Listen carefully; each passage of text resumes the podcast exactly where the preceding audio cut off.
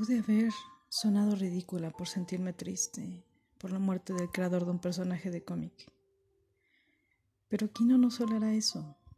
Él fue el creador de la niña con la que siempre me he identificado, Mafalda.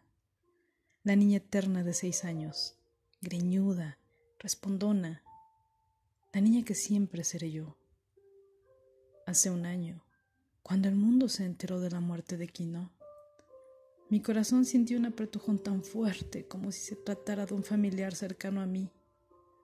Sí, tristemente, el papito de Mafalda, de 88 años, y después de estar varios días en el hospital, dejó este mundo, el mundo que él creó para Mafalda, y la dejó sentadita, ahí, en su eterna banca, con tantas preguntas siempre en su cabeza y con muchos cuestionamientos que esa niñita no entiende.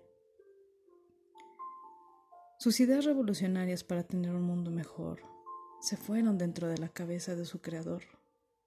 ¿Cuánto fue el amor que Kino tuvo por Mafalda, que esperó por su partida un día después de su cumpleaños número 56 de su siempre niña?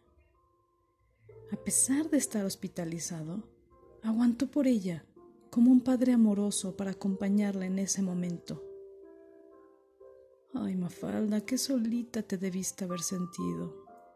Miraba tu carita y a pesar de ser un personaje, me transmitías tu dolor y tu tristeza.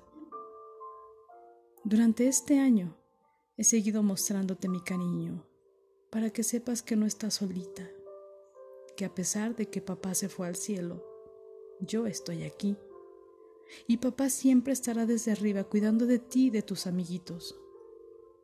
Kino seguirá creando y escribiendo ideas irreverentes y revolucionarias en tu cabecita melenuda. Para todos los amantes de Mafalda y Kino, les abrazo con mi corazón y a un año de su partida, sigamos volando más alto y dejemos de planear tanto.